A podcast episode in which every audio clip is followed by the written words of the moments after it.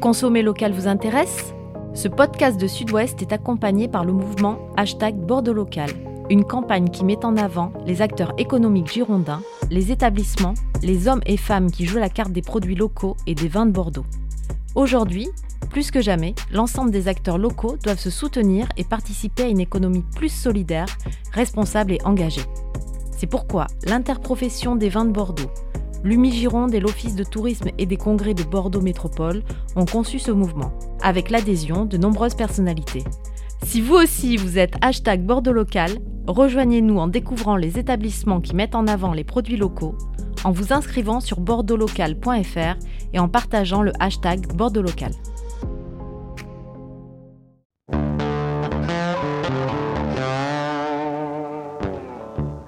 Radiographie d'une appellation. On part aujourd'hui dans les Côtes de Bourg, une appellation qui est appréciée par le marché français, le marché domestique comme on dit.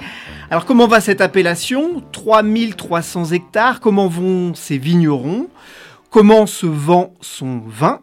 Quelles sont les perspectives? On en parle aujourd'hui avec Didier Gontier, le directeur du syndicat viticole des Côtes de Bourg. Bonjour à tous, vous écoutez les 4 saisons du vin. Les 4 saisons du vin, le podcast de la rédaction de Sud-Ouest qui raconte le monde du vin, qui revient sur ses faits majeurs et qui tente d'en décrypter les enjeux. Saison 5, épisode 29, je suis Mathieu Hervé. Je suis en compagnie de César Compad, responsable de la rubrique vin à Sud-Ouest. Bonjour César. Bonjour Mathieu, bonjour à tous.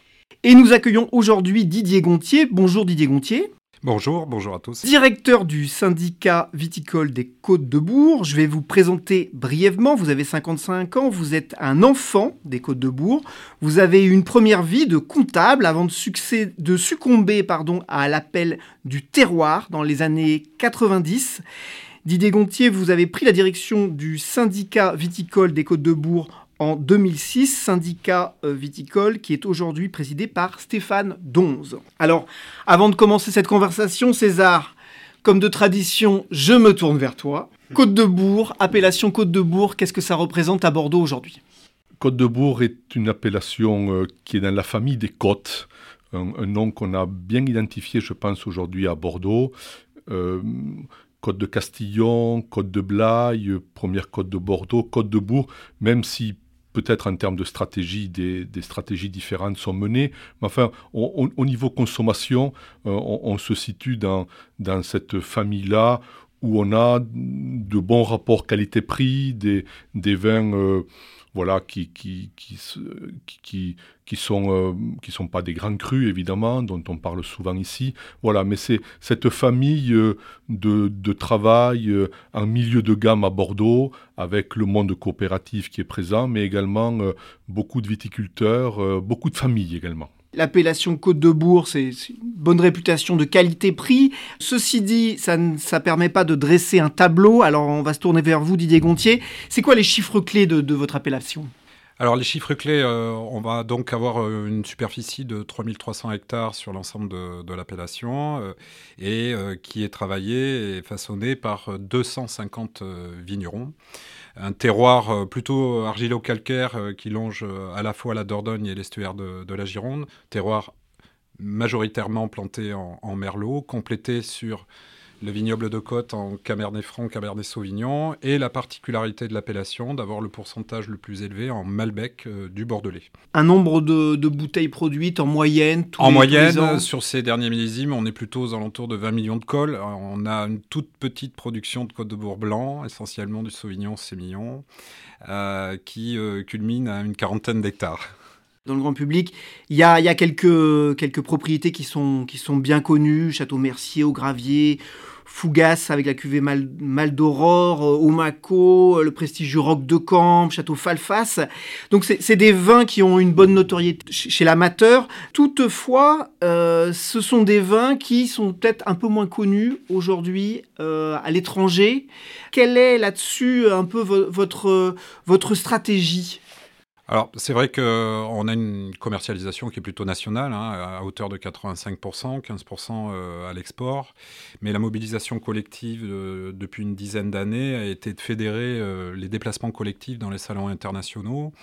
Alors particulièrement en Chine, il y a depuis une douzaine d'années, hein, euh, mon président aime rappeler qu'on a été la première appellation à regrouper les velléités pour pouvoir démarcher euh, euh, l'Asie. mais ce, phénomène de pouvoir regrouper à la fois les, les, vignerons plus la démarche collective avec la présence d'un espace free testing a permis de développer nos réseaux, les distributeurs, les importateurs, et de donner l'occasion à nos opérateurs de pouvoir développer leurs chiffres à l'export. Euh, ce qui a été le cas. Euh, on est passé euh, de 15 à 20%, mais les difficultés actuelles bon, voilà, nous remettent un petit peu sur le niveau des 15%. On vous voit souvent dans les salons à l'international d'ailleurs. Tout à fait, tout à fait. Et la prochaine échéance d'ailleurs, pour preuve, hein, qui est initiée d'ailleurs avec nos collègues de Côte, hein, tu l'évoquais, vous l'évoquiez tout à l'heure César, est, en commun également hein, le, le, prochain Vinexpo Singapour où sera présent l'appellation et la continuité de tout le travail qu'on a mené ces dernières années euh, en Asie, particulièrement en Chine, mais aussi sur Singapour, qui devient une plaque tournante importante après les mouvements qu'on a pu connaître sur, euh, Hong Kong. Donc l'Asie qui, qui, est quand même euh, en ligne de mire toujours de l'appellation. Alors l'Asie, bon, bien évidemment, on était présent sur, euh, sur Wine Paris. Il euh, ne faut pas oublier aussi euh, toute l'énergie que développent nos producteurs hein, pour, pour exporter. Il n'y a pas que la démarche collective. des présences dans les business meetings, sur les États-Unis, sur l'Europe du Nord, des marchés traditionnels comme pour la Belgique et le UK également. Donc on, fait de, tout feu, hein. on essaye de, se bagarrer dans le contexte d'aujourd'hui. Et c'est vraiment à la fois l'énergie collective et individuelle qui nous permet aujourd'hui de développer euh, euh, nos chiffres. Sur le marché français, on aimerait vous entendre sur, euh, sur la restauration. Vos bouteilles euh, sont, sont très présentes, comme vos collègues de Blaye, euh, d'autres, appellations. Aujourd'hui, la restauration souffre. Est-ce que les Côtes de Bourg souffrent? Est-ce qu'il y a encore des places à prendre? Qu'est-ce que vous nous diriez là-dessus? Et ces fameux vins au verre, toujours à 3, 4, 5, 6 euros, toujours trop cher, qu'est-ce que vous nous dites là-dessus? Alors c'est un secteur sur lequel en effet on est, plutôt particulièrement présent. Euh, le travail que, font nos vignerons euh, au contact des restaurateurs est, super important euh, pour la présence sur les cartes de notre appellation. Ce contexte il n'est pas particulier à notre appellation. je pense qu'on a un travail encore à faire de, positionnement et surtout de valorisation. on l'évoque. la montée en gamme de l'appellation, elle vient aussi se traduire dans notre présence sur les cartes des vins et non, et non des moines sur des belles tables. Et, euh, et je pense que toute la segmentation qui est en train de, d'évoluer dans notre appellation, on en parlera peut-être sur les profils de vin, mais va s'adapter encore mieux sur euh, la restauration de, de qualité et permettre à nos opérateurs plus de valorisation. Et Bordeaux perd des positions dans la restauration? Alors, je pense que, alors j'ai pas les derniers chiffres en toute, euh, en toute transparence, en toute, euh, mais euh, je, pense que Bordeaux doit reconquérir ce territoire, comme d'autres territoires d'ailleurs. On en a les moyens. tout Bordeaux d'ailleurs en a les moyens, et particulièrement les Côtes de Bourg sur leur positionnement qu'on évoquait tout à l'heure, sur le rapport qualité-prix-plaisir, et sur lesquels c'est vrai, euh, dans leur euh, schéma d'organisation et d'équilibre euh, financier, la marge sur, sur les bouteilles est, assez importante, mais ça fait partie des équilibres. Je pense qu'on est capable de pouvoir apporter à la fois pour les restaurateurs et les consommateurs un équilibre dans, dans le positionnement de l'appellation. Alors continuons justement cette conversation parce qu'on va parler de Bordeaux et on va parler de, des Côtes de Bourg en même temps finalement, le profil des vins. On est en train de sortir des, vins tanniques euh, euh, bordelais, on est sur des vins un peu plus légers. Qu'est-ce que vous recherchez justement dans, ce goût du vin aujourd'hui, ou au moins vers où voyez-vous la lumière? Alors il y a plusieurs pistes. Euh, et en effet vous avez raison de souligner que nos vignerons, nos producteurs aujourd'hui ont, pu faire un état des lieux de leur segmentation, on évoquait tout à l'heure, et par rapport au profil vin, on a un retour sur le fruit, la fraîcheur. Je pense que les grands terroirs comme Côte de Bourg permettent de pouvoir porter euh, les vins, même avec un peu de structure, avec cette fraîcheur et cette signature épicée qu'on peut avoir aussi avec le, Malbec. Mais il y a un vrai rebond aujourd'hui à Bordeaux et euh, dans notre appellation sur euh, un repositionnement plus précis, on va dire, entre les entrées, milieu et, haut de gamme. Et, et cette évolution-là, elle est nécessaire pour pouvoir s'adapter aux attentes des consommateurs. et que ce soit sur le territoire national ou à l'étranger. Donc il y a une vraie réflexion alors dans l'appellation et dans les châteaux, pour plus de précision, mais aussi de réfléchir également au matériel végétal qu'on a euh, sur nos terroirs qui sont particulièrement généreux dans notre appellation. Donc moins d'extraction en effet, euh, plus de finesse, des tanins plus veloutés, et on évoquait tout à l'heure par rapport au Malbec euh, cette nuance qu'on va pouvoir apporter et cette identité qu'on va pouvoir apporter dans notre signature, qui va amener certes de la matière, mais aussi des tanins veloutés et euh, une pointe de une pointe d'épices, euh, caractère de l'appellation. Donc je, pense que Bordeaux, dans, dans, sa généralité, particulièrement Côte de Bourg, est en train de c'est pas la révolution quelque part, mais il y a une évolution majeure qui est en train de se passer dans la précision de la segmentation des produits. Et le Malbec est, est une arme pour vous, pour, pour les Côtes de Bourg? Clairement. Euh, c'est à la fois Vous avez des dizaines de cuvées, je crois, voilà, 100% Malbec. On a collectivement euh, initié euh, la démarche auprès de nos vignerons euh, puisqu'on arrive à l'issue d'une sélection massale euh, en collaboration avec les pépinières Mercier qui permet d'obtenir euh, deux nouveaux clones encore plus qualitatifs que ceux que nous avons aujourd'hui. Mais le cépage Malbec est une identité sur laquelle on joue et sur laquelle donc vient, donner une particularité dans l'expression de, nos vins avec nos terroirs. C'est historique le Malbec dans l'appellation. Mais c'est un rebond aujourd'hui et ça permet de reprendre la parole d'une manière différente à Bordeaux. Donc c'est de l'identité. On parlait tout à l'heure euh, des mots Côte, hein, de la famille Côte. Mais Côte de Bourg aime bien aussi souligner cette identité, son, autonomie et ses particularités. Ça n'empêche pas de travailler avec nos collègues de Côte. Bien au contraire. et voilà, donc je pense que cette signature euh, épicé fait euh, partie euh, de l'identité et de l'esprit de nos vignerons. Revenons sur un épisode. C'était, il y avait une stratégie d'un certain nombre d'opérateurs. Hein. C'était la stratégie des vins de côte. Euh, à Blaye, Castillon, euh, Franc. Il se trouve que euh, l'appellation Côte de Bourg a pas fait groupe entre guillemets avec les appellations évoquées. Quel bilan vous en tirez d'être resté un peu dans votre coin, en village d'Astérix? C'était une bonne idée ou c'était une erreur? Alors, moi, je pense qu'il faut rappeler le contexte dans lequel ça s'est passé, puisqu'on travaillait déjà ensemble avec nos collègues de Côte, et il y avait l'association des cinq côtes qui nous permettait de pouvoir mutualiser nos moyens, notamment, on évoquait tout à l'heure, sur les démarches export. Euh, à l'époque de l'initiative de, de, cette nouvelle appellation qui est Côte de Bordeaux, euh, ça ne nous a pas semblé très pertinent euh, de pouvoir, euh, certes peut-être pour l'export, hein, sur la démarche export avec le, mot Bordeaux, mais Côte de Bourg avait déjà engagé une démarche stratégique identitaire et pour nous c'était compliqué de pouvoir rassembler nos vignerons autour de cette marque Côte de Bordeaux qui était plutôt une segmentation par le bas que l'évolution qualitative qu'on souhaitait, nous, en Côte de Bourg. Euh, Côte de Bordeaux, c'est l'assemblage de différents, euh, euh, différentes appellations de côtes. Et il était difficile de pouvoir, en tout cas, cerner le positionnement qualitatif de ce mot, de cette appellation Côte de Bordeaux. Donc la volonté de nos vignerons a été de poursuivre le travail qui avait déjà été entamé. on évoquait le sujet tout à l'heure, ça n'empêche pas, loin de là, de travailler au aux côtés de nos collègues de Côte, notamment sur les démarches export. je pense qu'on peut-être qu'on refera l'histoire de l'association des cinq côtes euh, dans quelques années. Mais en tout cas, euh, notamment avec nos amis de Blaye, hein, on travaille notamment sur la, sur la partie euh, œnotouristique et cette logique territoriale Blaye-Bourg qui nous semble plus cohérente euh, que euh, euh, voilà, d'associer l'ensemble des côtes.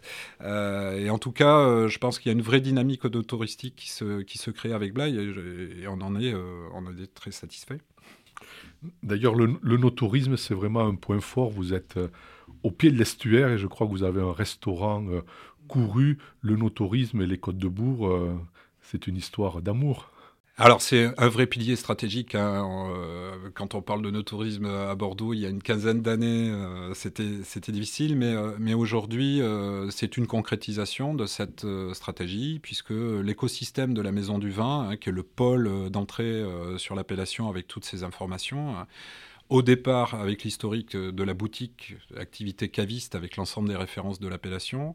Euh, c'est poursuivi avec, en 2015, la venue d'un nouvel espace de réception qui nous a ouvert des portes d'activité dans notre euh, développement de promotion mais aussi dans le développement économique. Euh, on a profité de la bulle euh, de développement du tourisme fluvial et euh, par ce biais-là, on a pu dès le départ avoir des contrats avec des croisiéristes qui permettent aujourd'hui à des touristes de venir faire la fête à la Maison du Vin, à notre bar à vin, qui dans, au fil du temps, s'est développé. Et puis, depuis maintenant mai 2022, le restaurant Le Bouchon est ouvert et qui associe donc la mise en valeur de nos vins avec la gastronomie euh, de qualité. Le tourisme, d'ailleurs, on, on, peut le signaler, c'est un grand succès historique euh, de l'appellation Côte de Bourg. Et cette année, c'est le 13 et 14 mai, me semble-t-il. Et euh, la nouveauté, c'est qu'il y aura des vélos électriques, c'est ça? Alors, il y a plein de nouveautés. En fait, on essaye de se renouveler tous les ans pour, euh, pour attirer de nombreux amateurs de vin et passionnés de vin. Mais dans les déclinaisons d'animation, c'est vrai, cet événement no touristique qui fait venir plus de 5-6 000 personnes sur l'appellation, on décline le partenariat avec l'école du vin, hein, du CIVB pour, euh, pour les dégustations. Euh, bien évidemment, on a aussi une manière ludique de découvrir l'appellation qui est euh, le rallye. alors on peut, entre amis, partir à l'aventure dans les contrées vallonnées de la petite Suisse girondine et découvrir les différents trésors, répondre aux différentes énigmes, mais surtout rencontrer. Euh, les vignerons euh, et les vigneronnes de cette appellation. Et donc on a de multiples activités euh, qui permettent de pouvoir découvrir l'appellation et ses différentes facettes. Portes ouvertes, ça reste important, c'est un événement important du terroir. On parlait tout à l'heure de, dynamisme. Hmm, est-ce qu'il y a de, nouveaux investisseurs qui viennent en Côte de Bourg? Est-ce que l'appellation attire? On sait qu'il y a des vignobles qui sont en crise. On parle souvent d'arrachage et de distillation autour de ce micro. Donc, là, c'est des points négatifs, mais est-ce que finalement, euh, les Côtes de Bourg attirent? Il y a, des, néo-viticulteurs? Alors, on a des néo-viticulteurs, on a de nouveaux investisseurs hein, qui arrivent dans l'appellation. Alors, c'est vrai que notre paysage, euh, notre biodiversité est plutôt euh, respectée. Et notre terre d'accueil vient voilà, souligner peut-être pour certains investisseurs un lieu de vie particulier. Bien sûr, avec les terroirs de qualité que nous avons euh, dans l'appellation. On n'est pas en train de dire que tout va bien. On a aussi euh, dans notre vignoble des situations compliquées. Euh, comme dans d'autres appellations, on a un modèle sur le vrac aujourd'hui qui est en grande difficulté dans sa valorisation, dans sa vente, dans sa commercialisation, mais on a aussi nos réussites. dans nos développements d'images, on en a cité tout à l'heure, mais on a une multitude de châteaux et d'investisseurs qui viennent dans l'appellation aujourd'hui pour démontrer les valeurs de, de, ce terroir. Et je citerai deux exemples, mais euh, le château Bujan euh, euh, vient d'être cédé à deux investisseurs récemment et continue la valeur que Pascal Méli avait déjà soulignée sur Goriac. Et Vincent Rouex, le PDG d'Inetom, une grande boîte informatique, vient d'investir au château Beaulieu, au plein cœur de l'appellation, et qui lui aussi a des démarches dans la partie monotouristique. Donc l'appellation bouge. Il y a des difficultés. Il y a aussi des propriétaires qui sont peut-être euh, en fin de parcours, euh, mais il y a aussi des reprises, des exploitations. Alors, il y a une concentration. Hein, euh, je rappellerai simplement qu'au début 2000, on avait 600 vignerons. Aujourd'hui, 250 et une superficie à peu près comparable, donc 3300, 3400 hectares. Donc ça allait très vite en 20 ans. Ça allait très très vite. donc les modèles changent. Euh, et ça va aller très vite. Malgré tout, euh, on garde l'identité collective de pouvoir avoir cette appellation, cette marque euh, Côte de Bourg qui fédère ces opérateurs collectivement, mais qui respectent aussi bien évidemment les valeurs individuelles que, que ça apporte pour l'image de l'ensemble des vignerons. Alors justement, euh, l'avenir euh, dans les axes de développement de, l'appellation, parlons à la fois d'avenir et de prix. Un vin de propriété euh, d'appellation Côte de Bourg, votre objectif c'est de, de, situer dans quelle fourchette cette bouteille? Alors, je pense que c'est difficile de répondre à cette question parce que c'est avant tout des stratégies. C'est pour ça que je parle de fourchette. Hein. Voilà, mais c'est des stratégies individuelles de positionnement. On parlait de précision tout à l'heure dans les profils vins. Euh, on peut très bien avoir des vins aux alentours de 5-6 euros en Côte de Bourg, mais sur des produits frais, fruités, agréables. Et puis avoir euh, dans le secteur intermédiaire euh, des vins entre 8 et 12 euros, sur lesquels là, on va avoir un peu plus de structure euh, euh, et, je dirais peut-être un peu d'élevage de temps en temps. Et après, bien sûr, les démarches hyper qualitatives, d'élevage plus long, qui permettent un vieillissement un petit peu plus important, qui sont plutôt aux alentours de 15 euros, 20 euros, voire 25 euros. On a aujourd'hui un développement, on parlait, on évoquait tout à l'heure des cuvées Malbec, mais euh, on va être capable de pouvoir euh, présenter des vins sur le fruit faciles et qui sont en dessous de 10 euros hein, avec ces cuvées Malbec, mais qui peuvent aussi, dans leur concentration, aller jusqu'à 15, 20, 25 euros. Euh, donc on a un segment aujourd'hui qui se développe sur le premium, là, qui est très intéressant.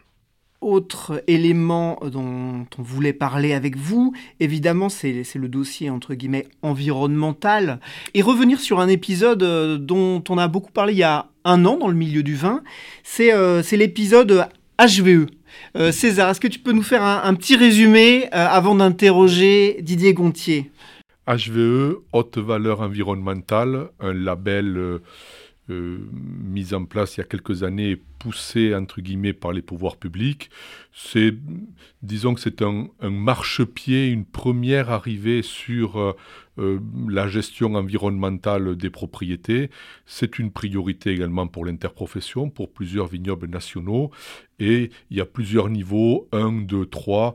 Et aujourd'hui, plus de 50% des propriétés en Gironde sont certifiées HVE.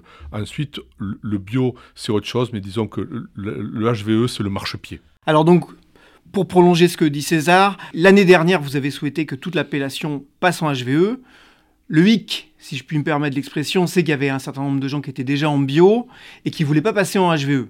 Un an plus tard, où en êtes-vous Et est-ce que vous vous dites peut-être qu'on euh, n'aurait pas dû faire comme ça? Je pense que au départ, avant de pouvoir répondre à, cette question, c'est que la volonté de l'ensemble des opérateurs de l'appellation, c'était d'être leader sur les démarches environnementales.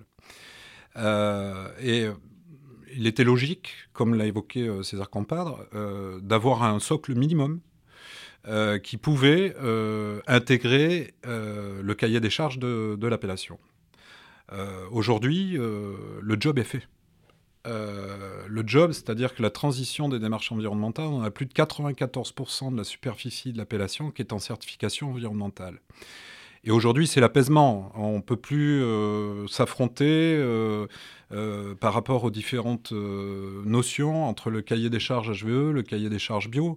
Je pense que l'appellation est gagnante sur les démarches environnementales et les progressions qu'on a aujourd'hui sur ces évolutions font grandir l'ensemble des opérateurs euh, de l'appellation. Donc un peu de recul euh, sur cette situation-là.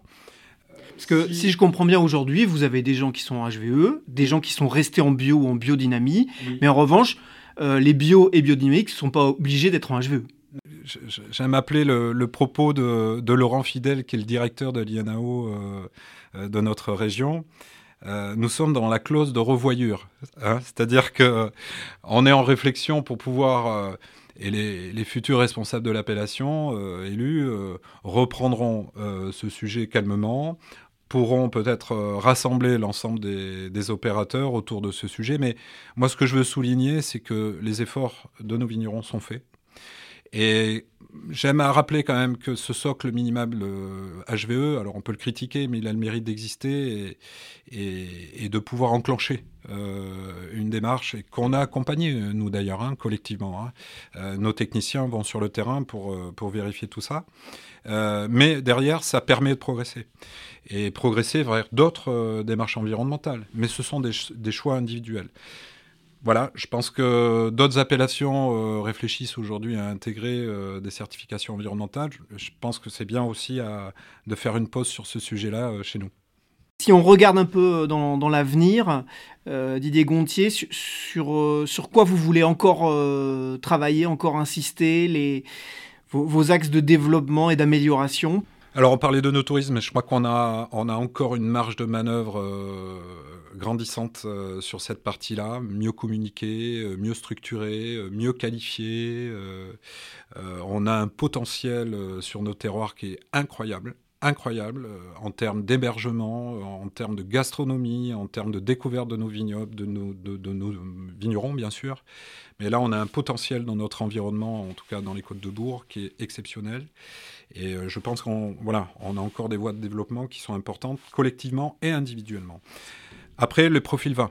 Je crois qu'un euh, syndicat viticole se doit euh, de pouvoir accompagner ses vignerons dans l'évolution qualitative et dans la précision qu'on évoquait tout à l'heure, et en fonction des marchés, adapter ses produits. Donc il faut aussi accompagner nos vignerons dans cette évolution. Beaucoup le font, Beaucoup le font aujourd'hui, mais euh, voilà, ne pas en laisser de côté et de pouvoir collectivement aussi progresser. Je crois qu'on oublie parfois le mot qualité euh, euh, dans, nos, dans nos réflexions et je crois qu'il faut refaire revenir au cœur du débat de l'appellation d'origine contrôlée ce terme. Et en tout cas, on doit reprendre la main, nous, collectifs, là-dessus pour fidéliser nos clients à la qualité de notre appellation. Ça, c'est, pour à mon avis, très très important. Vous pensez que le mot qualité est un peu oublié aujourd'hui dans, dans le discours général? Je pense, mais ça c'est un avis personnel. Euh, je, pense que le, système de contrôle qui a les mérites hein, qu'il existe aujourd'hui, hein, euh, des contrôles organoleptiques, euh, doit évoluer.